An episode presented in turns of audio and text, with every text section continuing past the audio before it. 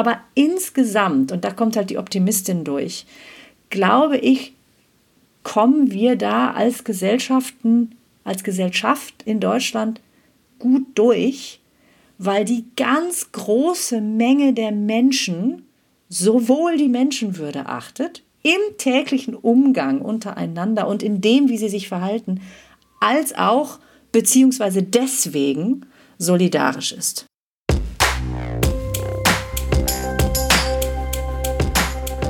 Menschenwürde, Menschenleben. Ein Podcast über die Einordnung von Grundrechten in Zeiten der Krise.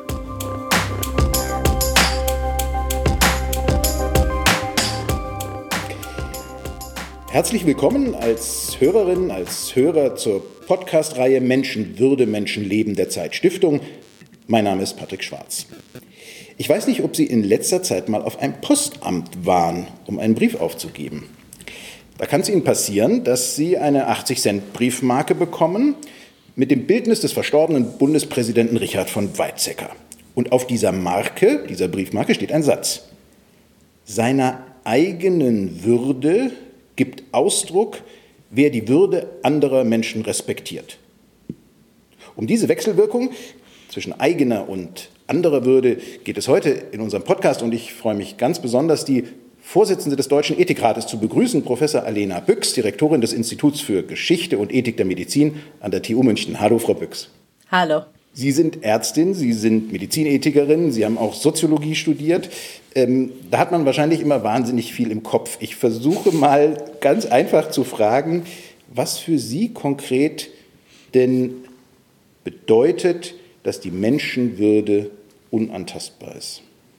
Also bei mir überkreuzen sich da tatsächlich die verschiedenen ähm, äh, Bedeutungsstränge als Rechtskonzept, als philosophisches Konzept, als ethisches Konzept. Aber wenn ich es in einen Satz packen würde, geht es da um die Achtung und Anerkennung des gleichen Werts eines jeden Menschen. Also einer ganz grundlegenden Gleichheit, ähm, die uns alle verbindet und einer gegenseitigen Achtung ähm, sagen, der, der Gleichwertigkeit in der Existenz eines jeden Menschen.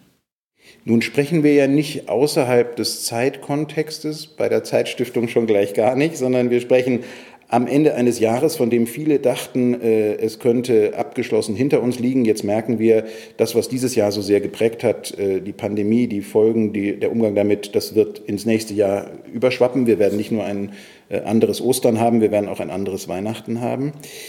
Sie waren da ja in vielerlei Weise vorne an der Front dieser Thematik befasst. Wie hat denn Ihre Arbeit jetzt gerade der letzten Monate Ihr Bewusstsein geschärft für die Bedeutung der Menschenwürde? Das ist ja oft so ein Satz, der, sage ich mal, vor Corona manchmal auch vielleicht leicht hingesagt wurde. Ja, und mich hat auch wirklich, tatsächlich ist das ein Gedanke, den ich dazu fasse. Mich hat schon auch bestürzt, ähm, wie mit dem Begriff der Menschenwürde teilweise umgegangen wurde. Denn da, äh, also ich habe da ja eben nicht nur die wissenschaftliche Diskussion wahrgenommen, sondern auch die öffentliche und die politische. Und da gibt es eben doch ähm, immer wieder ähm, Äußerungen, die Menschenwürde würde jetzt eingeschränkt durch. Ähm, Masken tragen beispielsweise. Das hat mich also wirklich schockiert, ähm, dass man ähm, eine eine, natürlich eine Einschränkung im Alltag äh, sozusagen und eine, eine Veränderung im Verhalten im Alltag äh, dieser Art, die nicht angenehm ist, ähm, das ist schon klar, aber die einen ganz klaren Zweck hat und die ganz klar auf den Schutz anderer Menschen und uns aller, von uns allen bezogen ist, dass man das als Menschenwürdeverletzung tituliert hat. Das habe ich also wirklich schockierend gefunden. Und das finden Sie ja in ganz unterschiedlichen Schattierungen. Also das ist ein Aspekt, der mich betroffen gemacht hat, dass die Menschenwürde hergenommen wird äh, und in dieser Art und Weise, und das natürlich ironisch instrumentalisiert wird, obwohl sie ja selbst ein Instrumentalisierungsverbot ähm, umfasst. Und der zweite Punkt, und den habe ich äh, als sehr sinnstiftend und hilfreich empfunden, ist, dass wir eine zwischenzeitlich eine sehr tiefgreifende, auch inhaltliche Debatte, auch öffentlich geführt haben dazu, ähm, wie sich die Grundrechte zur Menschenwürde verhalten. Ähm, denn es wurde ja, das hatte Herr Schäuble äh, vorgebracht und wir hatten vom Deutschen Ethikrat ja auch etwas sehr Ähnliches in unserer ersten Corona-Stellungnahme formuliert. Noch im März, dass der Lebensschutz nicht absolut steht. Und das hat viele, weil viele setzen den Lebensschutz mit der Menschenwürde gleich. Und da gab es eine, ich will, ich will sagen, fast philosophische öffentliche Diskussion über das Verhältnis der Menschenwürde, die tatsächlich bei uns über allem steht und einem ganz wesentlichen Grundrecht, nämlich dem äh, Grundrecht auf Lebensschutz, ähm, die mir sehr gut gefallen hat natürlich, äh, weil da eine Differenzierung eingezogen wurde, die ich sehr, sehr wichtig finde. Ähm, und das hat in meiner Sicht einen ganz positiven Effekt gehabt, ähm, dass die Menschenwürde nicht, äh, also jedenfalls im Gefolge dieser Diskussion, äh, da auch nicht falsch wiederum in Anschlag gebracht wurde, in undifferenzierter Weise ähm, in Anschlag gebracht wurde. Also es gab es sowohl das Positive wie das Negative ich habe das genauso erlebt. Die Menschenwürde hat eine äh, überraschende Konjunktur erlebt. Sie ist ein bisschen aus den Lehrbüchern äh, der Juristen, der Philosophen, vielleicht auch der Theologen herausgesprungen. Ähm, die von uns, die sie aus äh, der Schulausgabe des Grundgesetzes kannten, mussten sich plötzlich selber fragen, was heißt denn Menschenwürde für mich?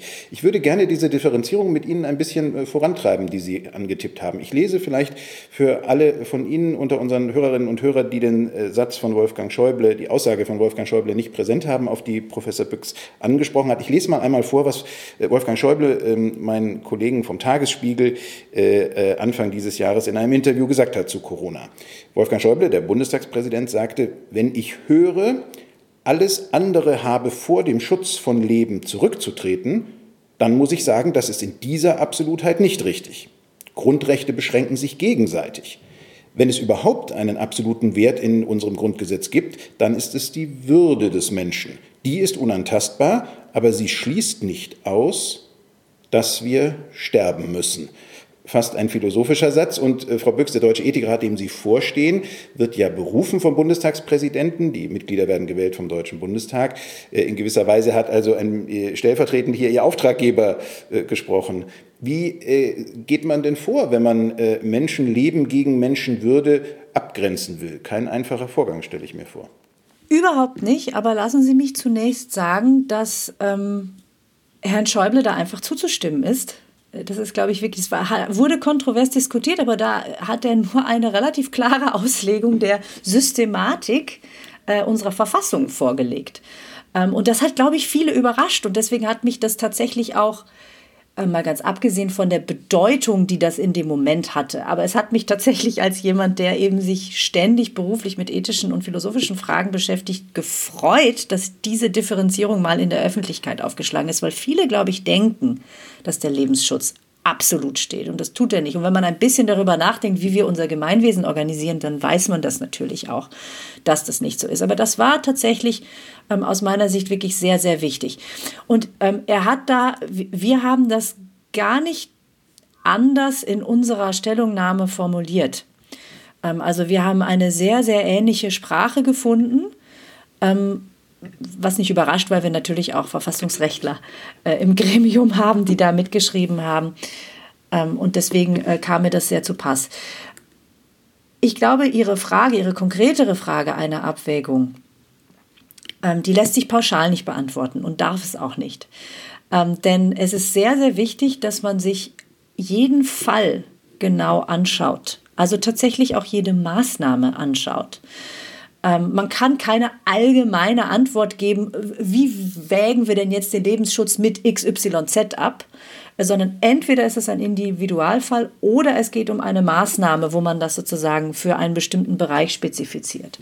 Ähm, und da haben wir darauf hingewiesen, dass man eben, dass der Lebensschutz selbstverständlich nicht nur ein wesentliches Grundrecht ist, sondern auch ein ganz hohes Gut ein ganz hohes individuelles und ein ganz hohes soziales und gesellschaftliches Gut. Und nicht nur der Lebensschutz als solcher, sondern auch der Respekt vor dem Lebensschutz. Also das hat auch noch eine über den ganz konkreten Fall hinaus strahlende, wenn Sie so wollen, tiefe symbolische Wirkung. Und deswegen hängen, hängen wir den so hoch in den Öffentlichen. Und das ist auch sehr richtig. Ähm, und zugleich haben wir schon sehr frühzeitig darauf hingewiesen, dass es von bestimmten Maßnahmen Nebenfolgen geben kann. Und ich gebe Ihnen jetzt mal ein kerniges Beispiel.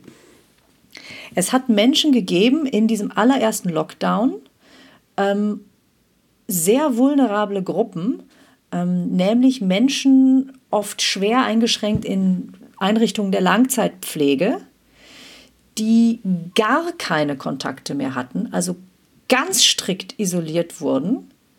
Ähm, und das zweite Beispiel sind Menschen, die keine palliative Versorgung erhalten haben ähm, und auch alleine dann sterben mussten.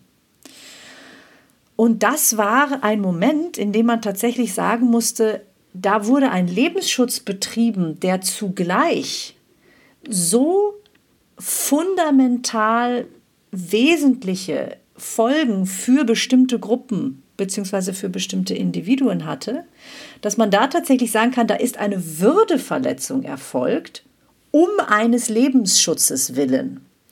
Und das darf nicht sein. Und da sehen wir jetzt auch in der Folge, das haben wir sehr klar formuliert. Das waren jetzt zwei konkrete Beispiele, aber es gibt noch eine Reihe anderer Beispiele. Ähm, und wir haben sehr klar formuliert, dass man nicht, dass das eben nicht passieren darf, dass man einfach sagt, wir machen jetzt alles für den Lebensschutz und schieben alles weg. Ähm, und das darf man auch breiter fassen. Es geht nicht immer nur um Würdeverletzungen. Das waren jetzt sozusagen die stärksten Beispiele. Es geht dabei auch natürlich darum, dass andere Nebenfolgen für die Wirtschaft, für soziale äh, ähm, Beziehungen, psychologische Nebenfolgen, für unsere Kultur, also ganz viele Bereiche der Gesellschaft sind und waren ja betroffen. Und wir haben einfach darauf hingewiesen, wir können nicht dem Lebensschutz unbesehen hinterher marschieren. Und ich glaube, das war etwas, das hat viele durchaus überrascht und hat aber in meiner Sicht einen ganz wesentlichen und wichtigen Impuls in diese Diskussion gegeben. Ich glaube, dass wir in diesem Jahr seit dem ersten Lockdown äh, als Gesellschaft enorm viel gelernt haben. Wir haben einen Schnellkursus in praktischer Philosophie vielleicht sogar erlebt. Nun sind wir ja in diesem Herbst, in diesem Winter aufs Jahresende zu auch gesellschaftlich in einer neuen Lage. Und ich würde Sie gerne fragen zu einem Dilemma, was ich als politisches Dilemma überhaupt nicht leicht äh, finde zu beantworten. Äh, ich spreche zu Ihnen heute ähm, vom Leipziger Büro der Zeit aus. Ich bin Redakteur der Zeit und hier in Leipzig haben wir die großen äh, Anti-Corona-Demonstrationen erlebt. Und die Medien waren sich in der Mehrzahl einig, dass die extrem kritisch zu sehen sind. Allerdings muss man ja argumentativ sagen, dass äh, die Klügeren der Protestler, der Skeptiker, ein Argument machen, was äh, der Stellungnahme des Ethikrates aus dem äh, ersten Lockdown nicht ganz unähnlich ist. Die argumentieren ja, in den Teilen, in denen sie überhaupt rational sind und friedlich und nicht äh, verschwörungstheoretisch und gewalttätig. Also ich sage mal, der, der vernünftige Rand äh, äh, der Skeptiker, der argumentiert ja genau mit diesem, äh, dieser Unterscheidung, die Sie vorgenommen haben und sagt, weil die Gesellschaft derzeit Lebensschutz über alles stellt, müssen andere essentielle Grundrechte zurücktreten.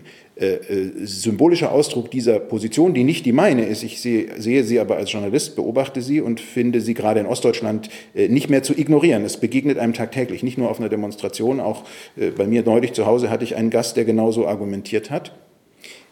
Die symbolische, der symbolische Ausdruck für diese Position lautet ja, äh, der Mund-Nasenschutz ist kein Gesundheitsschutz, das ist ein Maulkorb. Er wird als symbolischen, symbolischer Ausdruck verstanden dafür, dass zum Beispiel die Meinungsfreiheit eingeschränkt wird, dass womöglich die Bewegungsfreiheit eingeschränkt wird, äh, dass die, äh, dass die Freiheit, ähm, sein eigenes, seinen eigenen Geschäften nachzugehen, eingeschränkt wird. Das heißt, die Stellungnahme des Deutschen Ethikrates ist in der Gesellschaft angekommen, würde ich sagen, aber vielleicht nicht immer so, wie sie sich gewünscht haben. Was sagen Sie diesem vernünftigen Rand der Skeptiker?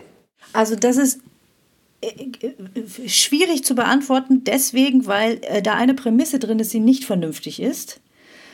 Und zwar, die Gesellschaft habe den Lebensschutz über alles gestellt. Das stimmte einfach nicht. Also wenn man mit der Prämisse losgeht, dann ist man nicht mehr wirklich im vernünftigen Bereich. Das ist schon eine totale Überzeichnung der Realität, die ich wirklich ablehne. Wir haben in Deutschland zu keiner Zeit so drastische Maßnahmen gehabt wie in vielen anderen Ländern. Wir haben immer einen deutlich sanfteren Lockdown gehabt. Weite Gesellschaftsbereiche sind weitergelaufen. Menschen konnten sich frei bewegen. Wir hatten keine Ausgangssperren. Nur in ganz bestimmten Regionen hat es so etwas Ähnliches gegeben. Aber wir hatten keine Passierscheine, die über Polizisten kontrolliert wurden und Verbote. Also dieser Art, das, das muss man einfach mal unterstreichen. Und auch wir haben sehr stark gelockert über den gesamten späten Frühling, Sommer bis in den Herbst hinein wahrscheinlich viel zu lang. Also die deutsche Gesellschaft habe den Lebensschutz über alles gestellt. Das ist eine komplett, Entschuldigung, beknackte Prämisse.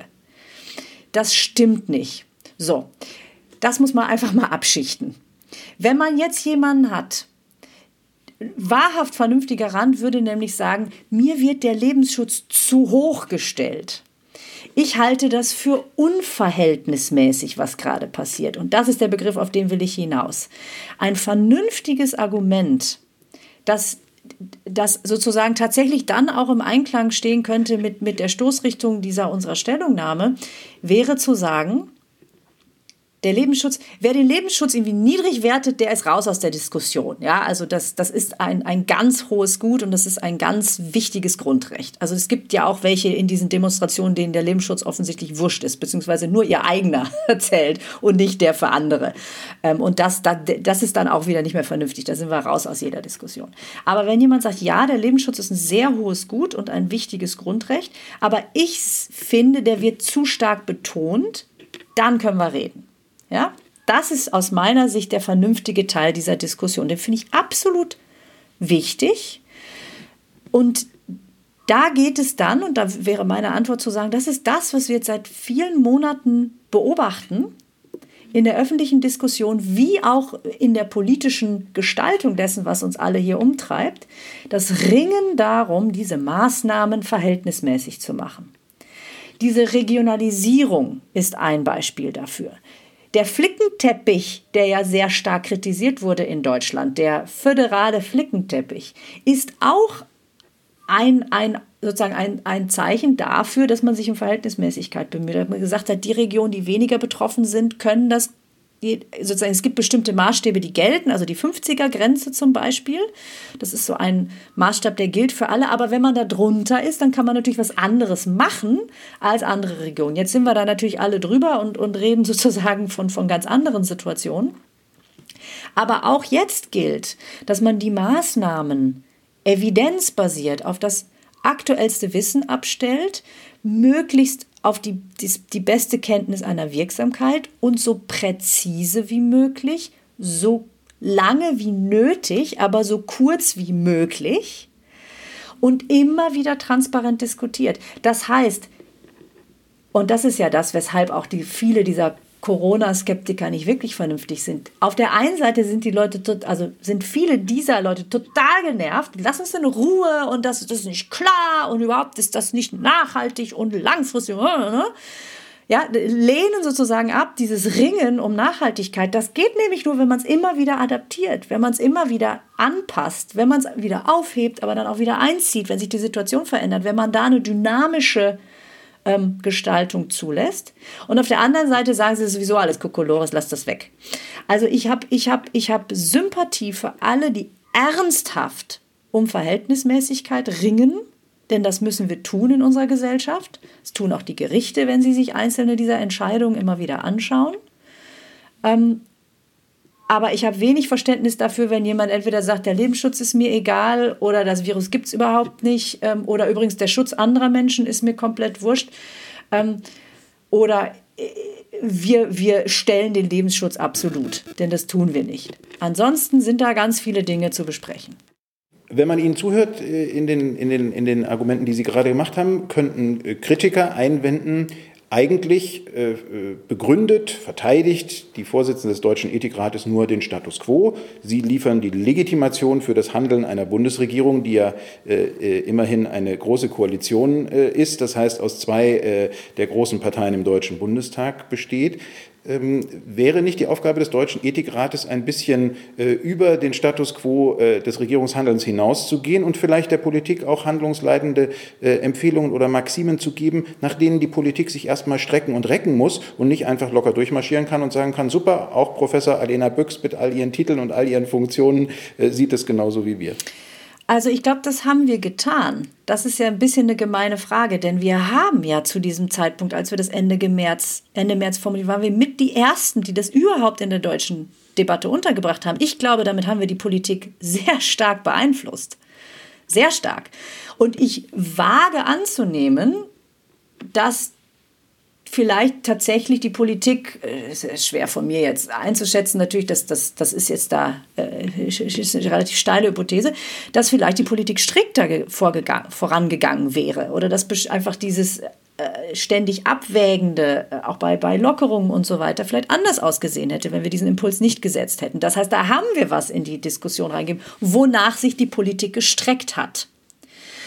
Und ich kann sozusagen, äh, ich bin nicht mit allen Entscheidungen d'accord, um Himmels Willen, aber mit Blick auf das, was wir in dieser Stellungnahme formuliert haben, ähm, sehe ich einfach, das sehe ich im Großen und Ganzen, und ich rede jetzt ja sehr pauschal über eine lange Zeit, ähm, dass die Abwägung von Nebenfolgen eine Rolle gespielt hat.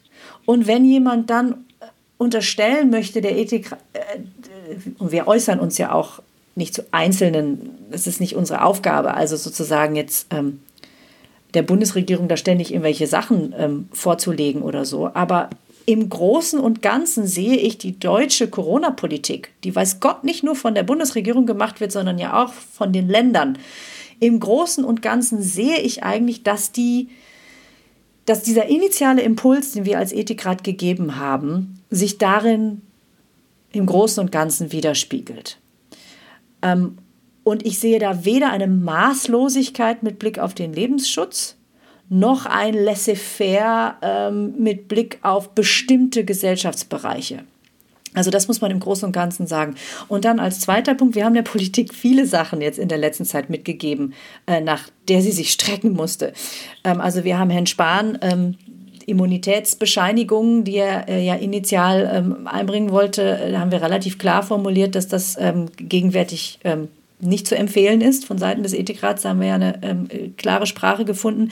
Wir haben jetzt gerade ähm, in einem gemeinsamen Papier mit der Ständigen Impfkommission und der ähm, Nationalen Akademie, der Wissenschaften Leopoldina ein Positionspapier für einen ethischen Rahmen gerechter Priorisierung von knappen Impfungen vorgelegt. Auch da sind Dinge drin, die weiß Gott bedeuten, dass sich die Politik strecken muss.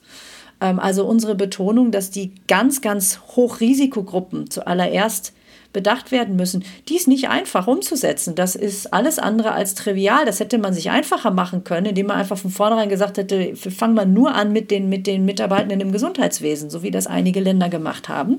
Also da haben wir schon was zum Strecken mitgegeben. Wir haben gesagt, es braucht eine gesetzliche Grundlage. Auch das ist etwas, was, glaube ich, nicht nur für Begeisterung gesorgt hat. Also diese Wahrnehmung, wir wären da irgendwelche Legitimationsbeschaffer, das wurde immer schon, das können Sie jeder Institution vorwerfen, die sich irgendwie im öffentlichen Raum ähm, äußert und nicht immer gleich draufhaut.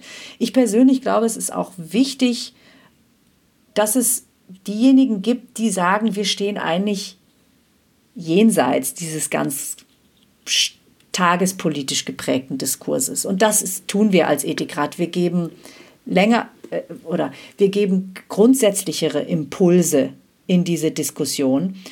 Ähm, und natürlich werde ich auch mal eingeladen zu bewerten, wie sehen Sie denn jetzt insgesamt diese oder jenes Maßnahmenpaket und dazu äußere ich mich dann auch. Ähm, ich glaube, das, das ist Teil der Rolle. Ähm, aber insgesamt sind wir nicht dafür da, im politischen Tagesgeschäft sozusagen die Stöckchen hinzuhalten. Menschenwürde, Menschenleben heißt der Podcast der Zeitstiftung, innerhalb dessen wir hier sprechen. Äh, es ist kein Podcast speziell zu Corona. Äh, Sie haben auch gerade ähm, äh, gesagt, es gibt grundlegendere oder überwölbende Themen oder Fragen, die uns vielleicht anhand dieses Corona-Jahres besonders ähm, bewusst geworden sind. Ich würde das gerne ein bisschen weiterverfolgen mit ähm, einem Zitat von Ihnen, das ich sehr eindrucksvoll fand. Das stammt aus dem Kontext dieses ersten Lockdowns und der, der Stellungnahme, die Sie gerade zitiert haben vom Ethikrat. Sie haben da in einem Interview gesagt, Solidarität, die ja so entscheidend ist für den Erfolg dieser Maßnahmen, Solidarität lässt sich nicht verordnen, aber, und jetzt kommt ein ganz äh, tolles Wort, wie ich finde, sie machen noch hohe Solidaritätsreserven aus in der Gesellschaft, individuell wie, wie gesellschaftlich. Ich würde, weil wir heute ja nicht über Solidarität in erster Linie sprechen, sondern über Menschenwürde, Sie gerne fragen, die Menschenwürde wird ja oft als so fragil, als gefährdet, als zerbrechlich wahrgenommen, international, wenn wir an Menschenrechtsverletzungen denken, aber vielleicht ja auch in, in individuellen Situationen in Deutschland am Anfang des Lebens, am Ende des Lebens. Unterschätzen wir vielleicht ein bisschen die Menschenwürde? Gibt es, so wie Sie Solidaritätsreserven ausgemacht haben in der Gesellschaft, vielleicht auch unentdeckte Würdereserven, Resilienzreserven? Ist die Menschenwürde vielleicht in Deutschland unter diesen Umständen weniger bedroht, als man äh, manchmal meinen könnte? Das ist eine sehr spannende Frage, ähm, die mir in der Form tatsächlich auch noch nicht untergekommen ist. Es kommt natürlich immer darauf an, worüber redet man jetzt, wenn man über Menschenwürde redet. Redet man jetzt als das Rechtskonzept, redet man äh, als Statuskonzept, redet man über eine Praxis gelebter oder anerkannter Menschenwürde im Miteinander. Das sind natürlich immer ähm, unterschiedliche, ähm, unterschiedliche ähm, Kontexte. Ich nehme es jetzt mal auf diesen letzten Punkt einer Praxis der gegenseitigen Anerkennung als Menschenwürdeträger. Ich glaube, so habe ich Sie verstanden. Sie reden jetzt, glaube ich, eher nicht von der Rechtspraxis, denn ich würde sagen, qua Verfassung ist die Menschenwürde bei uns ziemlich, ziemlich, ähm, ziemlich stark etabliert und wir haben ganze Bibliotheken die sich natürlich mit sozusagen den Rändern beschäftigen. Ähm, und, und gerade Lebensanfang, Lebensende sind natürlich in der biomedizinischen Ethik auch immer wieder äh, Bereiche, wo da, wo sozusagen ausgelotet wird, wie weit das Konzept denn jetzt nun reicht. Aber ich glaube, sie, sie bezogen sich jetzt tatsächlich gerade auf diese praktische, praktische Anerkennungs- und letztlich auch ähm, Ausübungsebene. Und das finde ich sehr spannend. Ich glaube, ich würde da tatsächlich wie bei der Solidarität sagen, dass wir insgesamt da eine Stabilität haben und insgesamt eine Resilienz. Ich bin äh, qua Person oder äh, meiner Persönlichkeit sehr optimistisch. Das ist man oder man ist das nicht. Ähm, aber ich sehe zusätzlich zu diesem grundlegenden Optimismus, dass wir eigentlich im Kern irgendwie ganz in Ordnung sind als Gesellschaft und Gemeinschaft und ähm, auch als, als Menschen, ähm, sehe ich natürlich auch, was wir so an Daten haben zu, ähm, aus Befragungen.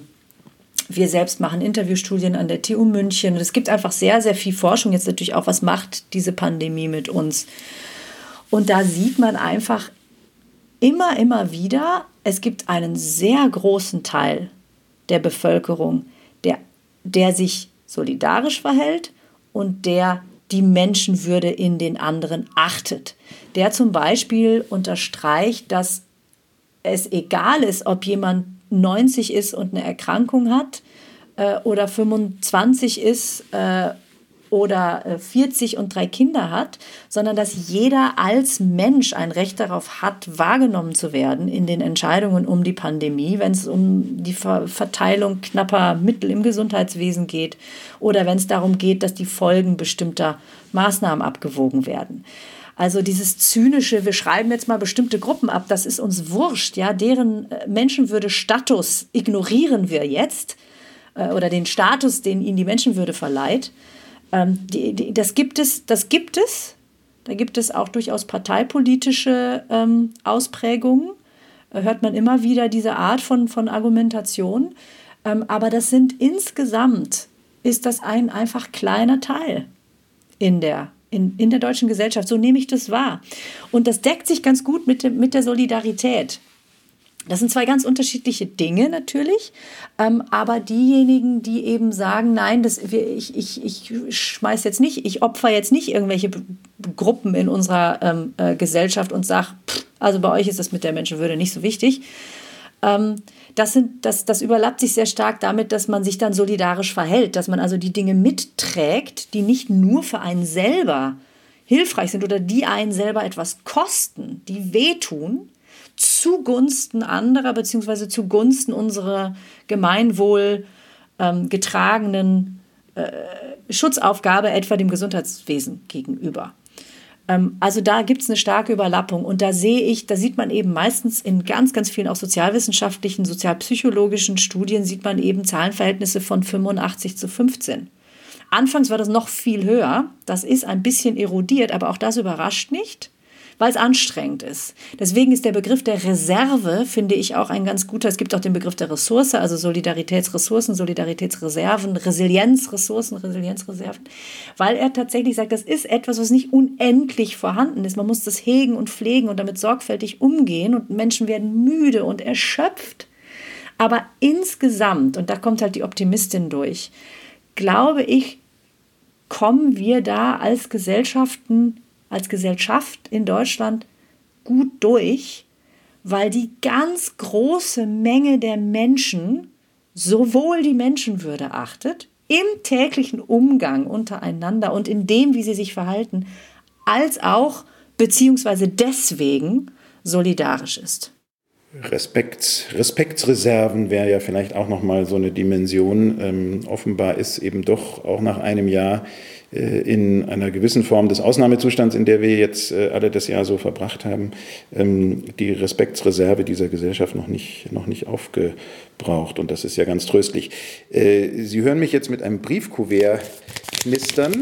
Das ist der Brief, den ich neulich bekommen habe. Ich war selber nicht auf dem Postamt. Ich habe einen Brief bekommen mit dieser Postmark, äh, Briefmarke, von der ich eingangs sprach, mit dem Zitat von Richard von Weizsäcker. Ich lese es Ihnen nochmal vor, Frau Professor Büchs, weil das, finde ich, nochmal eine interessante andere äh, Blickrichtung aufmacht. Vielleicht äh, ist es deswegen äh, bis zum, äh, ähm, nicht bis zum Kalenderspruch, aber bis zum Briefmarkenzitat äh, gekommen mit diesem Satz von Richard von Weizsäcker. der Satz lautet, seiner eigenen Würde gibt Ausdruck, wer die Würde anderer Menschen respektiert. Ich finde das deswegen so interessant und mich würde interessieren, was äh, Sie vor dem Hintergrund Ihrer ähm, Erfahrungen äh, dazu sagen, weil wir ja gewohnt sind, wenn wir über Menschenwürde und Menschenrechte sprechen, uns als die zu verstehen, die den Auftrag haben oder das Anliegen, Menschenwürde anderer zu wahren. Und äh, der verstorbene Bundespräsident lenkt ja den Blick auf eine Art von Rückspiegelwirkung, mhm. indem ich die Rechte, die Würde ähm, äh, anderer respektiere, verleiht verleihe ich mir selber Würde oder wie er formuliert, gebe ich meiner eigenen Würde Ausdruck. Nun ist wahrscheinlich niemand von uns, der in äh, ähm, äh, München, äh, Berlin, Kiel äh, äh, oder Chemnitz lebt, geneigt zu denken, die eigene Menschenwürde sei besonders äh, bedroht oder gefährdet. Jedenfalls will man das hoffen. Was passiert also in dieser Wechselwirkung? Wieso gebe ich meiner Menschenwürde Ausdruck, wenn ich die Würde anderer Menschen achte? Also das ist ähm, eine sehr schöne Formulierung, letztlich eine kantianische Formulierung. Also die, die Anerkennung äh, des Gegenübers ähm, als Würdeträger, als Mensch mit Selbstbestimmung, mit Vernunft. Ähm, und zwar äh, geht nicht um die Ausübung, ne, sondern sozusagen grundsätzlich ähm, ähm, als, als ein Wesen dem diese Eigenschaften zukommen und dem wir diesen Status zusprechen, das zu negieren, beschädigt mich selbst und mich in das, das verunmöglicht, Menschenwürde tatsächlich zu achten. Weil, weil ich damit die grundlegende Gleichwertigkeit verletze. Das, es geht ja um die Anerkennung aller Menschenwürdeträger. Deswegen wird auch so sehr darum gerungen, wem sie zukommt. Das ist ja hinter dieser Statusfrage. Ähm, aber äh, die grundlegende Anerkennung als gleich im moralischen, jetzt wirklich im moralischen Sinne gleichwertige Menschen, die verletze ich, wenn ich jemandes Menschenwürde nicht achte. Und dadurch verletze ich das Gesamtkonzept der Menschenwürde. Das fällt letztlich dann auch auf mich zurück, weil ich, weil ich jemanden, dem ich das zu Schuld, dem ich das schulde in dem Moment, nicht, ich, ich diese Ausübung nicht wahrnehme. Und dann bin ich also jemand, der, der in der, der sozusagen in der Praxis der Menschenwürde Achtung versagt. Und das fällt, auf, das fällt einfach auf mich selbst zurück. Da gibt es Pflichten gegen sich selbst und so weiter. Da können wir jetzt philosophisch sehr in die Tiefe gehen, aber ich glaube, das kann man sich ganz konkret vorstellen ähm, in einer, äh, wenn Sie so wollen, fundamentalen Gegenseitigkeit, die dadurch zerstört wird. Gleichheit in dieser, in dieser ganz fundamentalen Anerkennung kann nur existieren, wenn sie eben gegenseitig ähm, ausgeübt wird. Und deswegen wird Menschenwürde verletzt, wenn meine Menschenwürde nicht geachtet wird durch jemand anderen. Aber wenn ich sie beim anderen achte, passiert eine, eine ähnliche Verletzung. Ich glaube, das wird damit sehr, sehr schön formuliert. Und das kann man jetzt, also da gibt es ja Verrohung, ähm, ja, da gibt es ja allerhand äh, sozusagen Überlegungen, was das philosophisch bzw. auch psychologisch bedeutet. Ähm, aber ich glaube, es, es geht im Kern um diese Gegenseitigkeit einer anerkannten Gleichwertigkeit. Wenn man sich fragt, was ist das Verb äh, zu Menschenwürde, kommt man vielleicht auf würdigen oder ehren. Wenn man sich fragt, was ist das gegenteilige Verb, kommt man auf so Vokabeln wie herabwürdigen oder entwürdigen. Und so wie ich Sie jetzt gerade verstehe in Auslegung von Richard von Weizsäcker, sagen Sie, nicht nur geschieht dem ein Unrecht, der herabgewürdigt wird, sondern sogar der, der der Urheber, der Verursacher, der Täter vielleicht der Herabwürdigung anderer ist, der würdigt seine eigene Menschlichkeit herab. Und das ist ja vielleicht. Na, er, würdigt die, er, er, er, er würdigt herab die Beziehung von Gleichheit, die immer zwischen zwei Menschenwürdeträgern besteht weil er das, was eigentlich gleich ist bei beiden, abspricht. Das ist ja ganz schwierig. Menschenwürde verliert man ja nicht. Ne? Deswegen, deswegen habe ich gerade anfangs gesagt, es ist ganz, ganz schwierig, worüber man spricht. Spricht man über das Anerkennende, dass jemand an einem Menschenwürdeträger äh, vollzieht oder spricht man über den grundlegenden Status? Und da geht ja vieles durcheinander. Und man muss sich klar machen, Menschenwürde kann man nicht verlieren. Die kommt einem qua sozusagen menschlich, Menschlichkeit zu. Das ist nicht, das ist nicht speziesbezogen, sondern es ist einfach, sobald man nach deutschem Grundgesetz ähm, Menschenwürdeträger ist, und deswegen streiten wir uns so sehr, wann das anfängt, aber sagen, gehen wir mal von geborenen Menschen aus, ähm, jetzt nur für diese, für diese Diskussion, kommt sie einem zu. Egal, was man kann, egal, was man macht. Und niemand kann sie nehmen. Das heißt, man nimmt niemandem die Menschenwürde, aber man verletzt das Aner die Anerkennung der Menschenwürde. Man verletzt diese Beziehung von Gleichwertigkeit, die bestehen sollte. Das ist, glaube ich, ganz wichtig, ähm, dass man das nochmal unterscheidet. Und deswegen ist der Begriff herabwürdigen auch nicht ein äh, besser als jetzt entziehen oder oder aufheben oder zerstören oder sowas. Denn das passiert tatsächlich nicht, das geht gar nicht, weil der andere sie ja noch hat, weil sie ihm ja noch zukommt aber die, die, das, das Anerkennungs-, das Achtungsmoment wird verletzt ähm, in der Beziehung. Ich würde gerne zum Schluss unseres Gespräches nochmal auf die Träger von Menschenwürde kommen, die nicht mehr leben. Mein äh, Kollege bei der Zeit, Raul Löbbert, hat äh, im Frühlingslockdown ein sehr äh, ein Interview geführt, das große Wellen geschlagen hat und zwar mit dem Ministerpräsidenten des Landes Thüringen, Bodo Ramelow. Bodo Ramelow ist ja der einzige Ministerpräsident, den die Linkspartei stellt. Und er ist äh, ein öffentlicher Christ. Er ist Protestant und macht kein Hehl daraus. Er ist sogar in die Kirche wieder eingetreten, nachdem er in einer wilden und revolutionären Jugendphase mal ausgetreten war. Und äh, Bodo Ramelow, der als Ministerpräsident an den Corona-Beschlüssen von äh, äh, Bundeskanzlerin und Ministerpräsidentenkonferenz natürlich beteiligt war, hat äh, in diesem Interview in Christ und Welt in der Zeit eingeräumt, gegen die von seiner Landesregierung erlassenen Regularien verstoßen zu haben, und zwar in einem sehr speziellen und interessanten Fall. Eine Nachbarin von ihm war gestorben und er sah sich menschlich in der Pflicht, an dieser Beerdigung teilzunehmen. Er wollte dieser Beerdigung nicht fernbleiben, obwohl er damit gegen Auflagen des äh, Landes Thüringen verstoßen hat. Das hat eine enorme Welle ausgelöst, dieses Eingeständnis, weil natürlich die Frage im Raum stand, wie kann ein Politiker Gesetze beschließen oder Verordnungen, gegen die er dann selber verstößt. Ich will Sie gar nicht, die Sie ja als Ethikratsvorsitzende nicht Einzelfälle bewerten, aber als Medizinethikerin, als Ärztin, als äh, philosophisch interessierte Soziologin, jetzt habe ich, glaube ich, alle Qualifikationen aufgeführt, ähm, zum Grundsätzlichen dieses Falles fragen, nämlich offenbar hatte Herr Ramelow den Eindruck, die Teilnahme an einer Beerdigung sei eine Respektsbezeugung, die etwas mit der Menschenwürde einer verstorbenen Person zu tun hat. Ist das für Sie nachvollziehbar? Ich sehe Sie schon wild den Kopf schütteln. Also ich kommentiere überhaupt nicht diesen Einzelfall, das ist völlig klar. Ähm, aber grundsätzlich ähm, würde ich da eine andere Konfiguration erkennen. Ähm, da geht es natürlich um eine, also bei, bei Beerdigungen geht es um eine Respekts- oder auch Emotionsbezeugung gegenüber dem oder der Verstorbenen.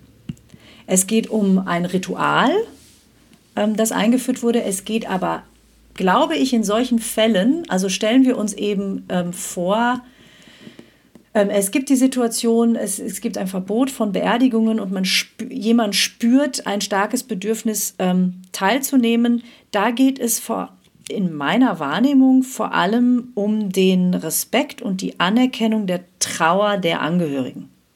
Es geht also um, es geht ganz sicher nicht nur um Verstorbene, es geht um die Lebenden. Ähm, und deswegen würde ich da, deswegen habe ich gerade den Kopf geschüttelt. Das kann man nicht nur auf die verstorbenen Menschen, äh, Verstorbenen kommt, sind keine Menschenwürdeträger mehr. Ähm, in, sozusagen in, im praktischen Anerkennungssinne.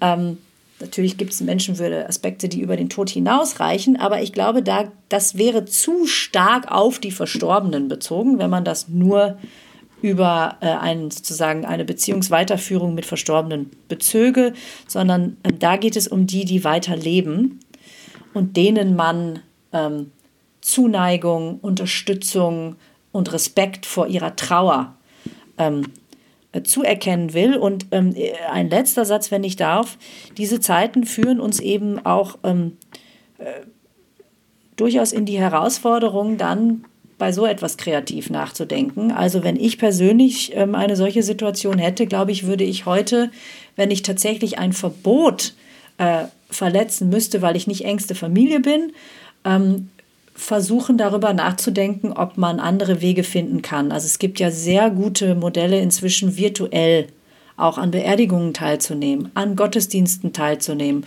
Ähm, äh, und so weiter und so fort. Also ich glaube, wir haben da ja inzwischen ein Instrumentarium an Ausweichmöglichkeiten, die es einem erlauben können, diese Praxis weiter fortzuführen, ohne so explizit Verbote ähm, zu reißen.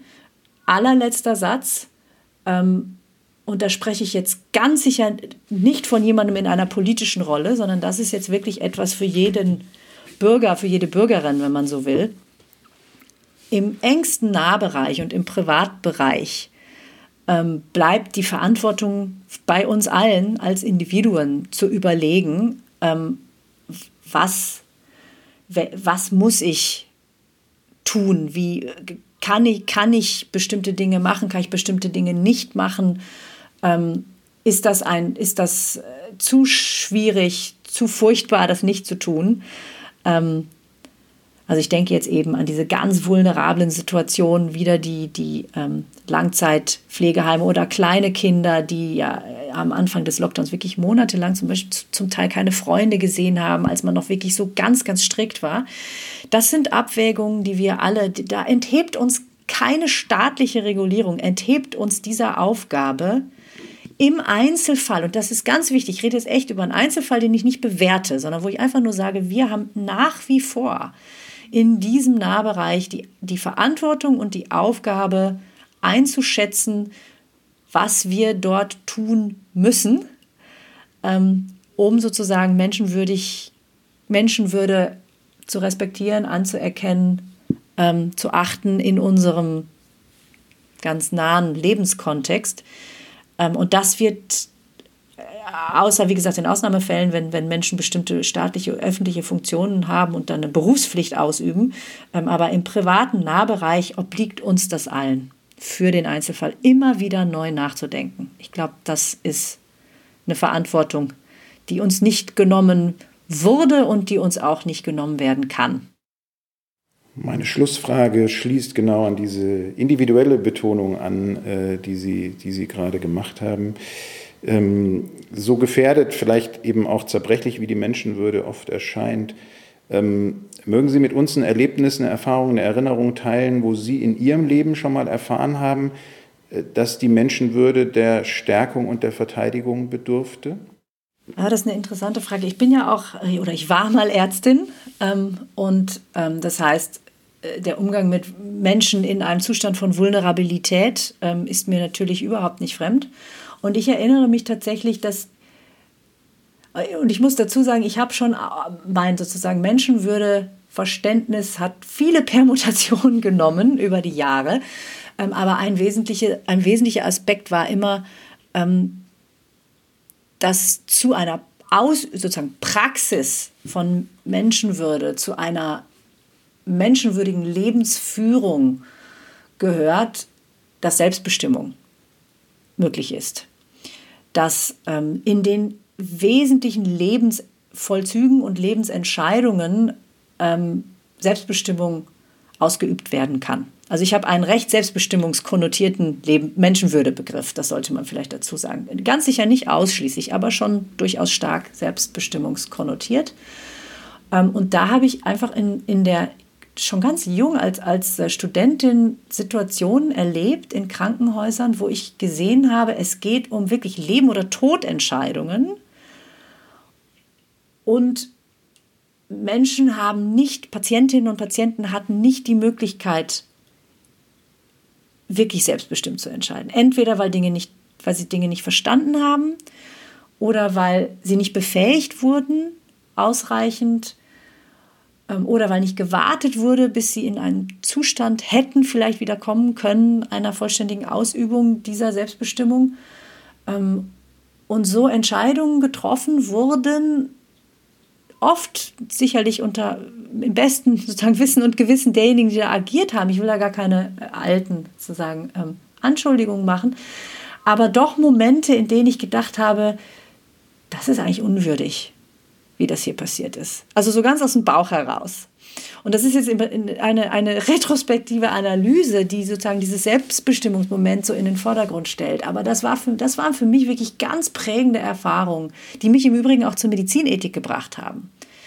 Wenn man sowas mehrfach erlebt und irgendwie merkt, man hat da einen Kanal dafür und man weiß nicht so genau, wie ordne ich das denn jetzt ein? Was ist denn hier eigentlich, was ist hier eigentlich schiefgelaufen? Ich benutze das noch immer in der Lehre mit meinen Medizinstudierenden, dass ich ihnen sage, das Beste, was, wenn die mich fragen, ja, wie verstehe ich denn, wie kriege ich eigentlich mit, dass jetzt irgendwie eine ethisch schwierige Situation auf Station besteht? Dann sage ich immer, Bauchgefühl. Wenn ihr irgendwie denkt, ihr kommt raus aus einer Situation, das war nicht gut, irgendwas, das war nicht gut, aber ich weiß nicht genau was. Es ist sehr schwer zu fassen. Das sind meistens Situationen, in denen ein ethischer Konflikt vorliegt oder in denen sozusagen im ethischen Sinne etwas nicht gut gelaufen ist. Und das waren für mich tatsächlich äh, Momente und, und Prägungen, ähm, in denen ich dann teilweise erst wirklich im Nachhinein verstanden habe, dass da auch ähm, Menschenwürde-Fragen eine starke Rolle gespielt haben. Sie hören den Podcast der Zeitstiftung Menschenwürde, Menschenleben. Weitere Folgen zur Einordnung von Grundrechten in Zeiten der Krise finden Sie auf der Website der Stiftung www.zeit-stiftung.de. Dort äußern sich Philosophinnen, Politiker, Medizinerinnen. Und heute hatten wir zu Gast Professor Alena Büchs, die Vorsitzende des Deutschen Ethikrates. Ganz vielen Dank, Frau Professor Büchs, auch für Ihre Offenheit. Vielen Dank.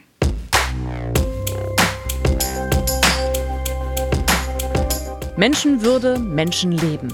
Ein Podcast über die Einordnung von Grundrechten in Zeiten der Krise.